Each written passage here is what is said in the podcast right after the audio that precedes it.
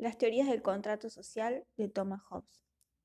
Heredada de la renovación de Maquiavelo, es la filosofía del inglés Thomas Hobbes, quien buscó establecer una política de base científica. El estudio de la conducta humana, supone Hobbes, permitirá hallar las condiciones que garanticen una sociedad estable. A Hobbes le tocó vivir un periodo de sangrientas guerras civiles en su país, donde se enfrentaban los parlamentaristas con los realistas. Gran parte de su obra la escribió Hobbes en el exilio, en Francia y en Italia. Como suele ocurrir, la biografía de Hobbes es entrelazada con un clima inestable, hostil y cruel. Ahora bien, ¿cómo se elabora la antropología hobbesiana? Siguiendo un método cientificista que es propio de la modernidad, Hobbes considera que al igual que las ciencias descomponen a sus objetos de estudio para comprender sus elementos constitutivos, la ciencia política tiene por objeto al Estado. Debe descomponerlo en sus elementos, que son los individuos, y debe luego descomponer también a estos en sus elementos últimos.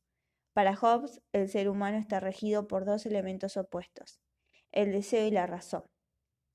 El deseo, principio de autoconservación y origen de todos los impulsos, hace del ser humano un egoísta que, desea para sí lo que otros desean. Esta competencia lleva al ser humano a una guerra de todos contra todos. De modo que si el hombre se asocia con otros, lo hace por los beneficios que podrá obtener, pero no porque la sociabilidad forme parte de su naturaleza.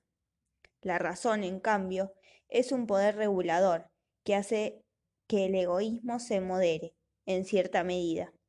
A su vez, la razón permite al ser humano dirigir sus esfuerzos a la autoconservación y lo lleva a descubrir las leyes naturales.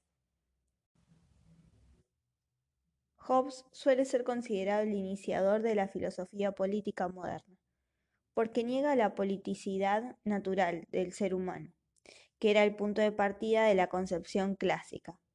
Para Hobbes no hay razones por las cuales un hombre, aunque sea más sabio, deba mandar a otro de forma natural, y que este otro debe obedecer. Esto implicaría suponer una naturaleza humana desigual a priori. Según Hobbes, el hombre no es un animal político, sino un animal prepolítico, que vive en un estado de naturaleza en el cual todos los seres se hallan en igualdad y en libertad para moverse según sus deseos. Pero, puesto que están dotados de razón, en el cual también se cuestionan acerca de la justicia y los derechos relativos a su vida en común. En el estado de naturaleza todos los hombres son iguales, de modo que todos tienen los mismos derechos respecto a las cosas que están en la naturaleza competitiva de los seres humanos, hace que todos se sientan justificados a acceder a esas cosas por cualquier medio. De manera que en ese estado los seres humanos Vivimos en una guerra de todos contra todos. La vida, de ese modo, es soledad, brutalidad, violencia y miseria. ¿Cómo se puede salir de este estado de naturaleza bestial? Hobbes señala que en el estado de naturaleza las cosas son así porque en él no existe un poder común. Y dado que es el instinto de conservación el que rige la conducta humana en este estado, la razón prescribe que se debe buscar la paz. De modo que la sociedad, regida por el miedo y las condiciones miserables, puede volverse regulada y segura a través de las leyes naturales, que permitirán establecer racionalmente ciertas pautas de cooperación y abandonar el estado de naturaleza. La primera ley prohíbe al hombre lo que sea destructivo para su vida y le arrebate los medios para conservarlo.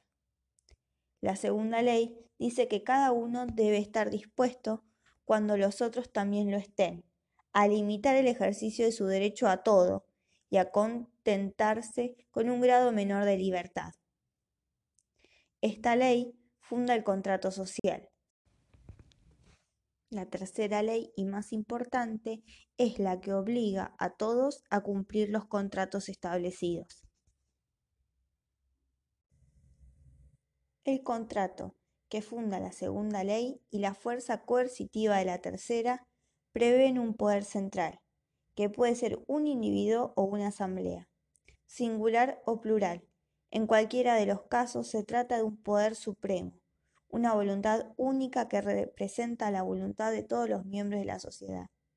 El soberano queda así instituido por el contrato, que sella cada individuo con todos los demás.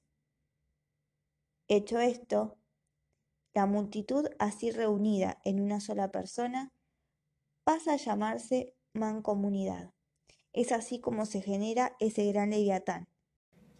El contrato social según John Locke. La vida y la obra política de Locke corre paralela a las luchas por el poder en Inglaterra. Tiene su punto culmine en la llamada Revolución Gloriosa o simplemente la Revolución de 1688 en la que se destituye al rey Jacobo II, el último rey católico de Inglaterra.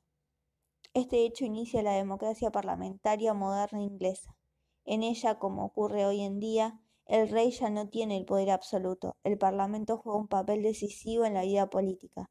Además, el catolicismo pierde todo el chance de volver a ser religión oficial y se promueve la tolerancia religiosa. En una primera etapa de su vida, que coincide con el estado de tensión y guerra civil en su país, Locke adhiere al estado absolutista jovesiano.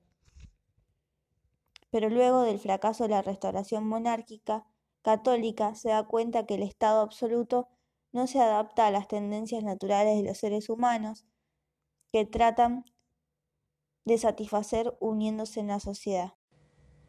Locke sostiene que los hombres nacen libres e iguales antes de que existieran los estados los hombres tienen la conciencia de una ley natural que les enseña a todos los seres humanos son iguales e independientes, que ninguno debe perjudicar a otro en su vida, salud, libertad o en sus propiedades. Pero el estado de libertad no es de libertinaje. Además de la ley natural, los seres humanos poseen derechos naturales, fundamentalmente el derecho a la vida, a la defensa propia, a la libertad y también a la propiedad privada. Al mismo tiempo, tienen el deber de no renunciar a sus derechos. Según Locke, en el plan del universo, Dios asigna propiedades privadas a los seres humanos, ya que el estado de naturaleza y por lo tanto los individuos tienen el derecho y el deber de defenderlas. El ingreso del dinero y del comercio lleva al proceso de acumulación de propiedades, cuya defensa y control en el estado de naturaleza es sumamente precario ya que en él todos somos jueces y nadie tiene el poder de castigar a los infractores. Para eso precisamente forman los hombres un Estado, que someten a un gobierno.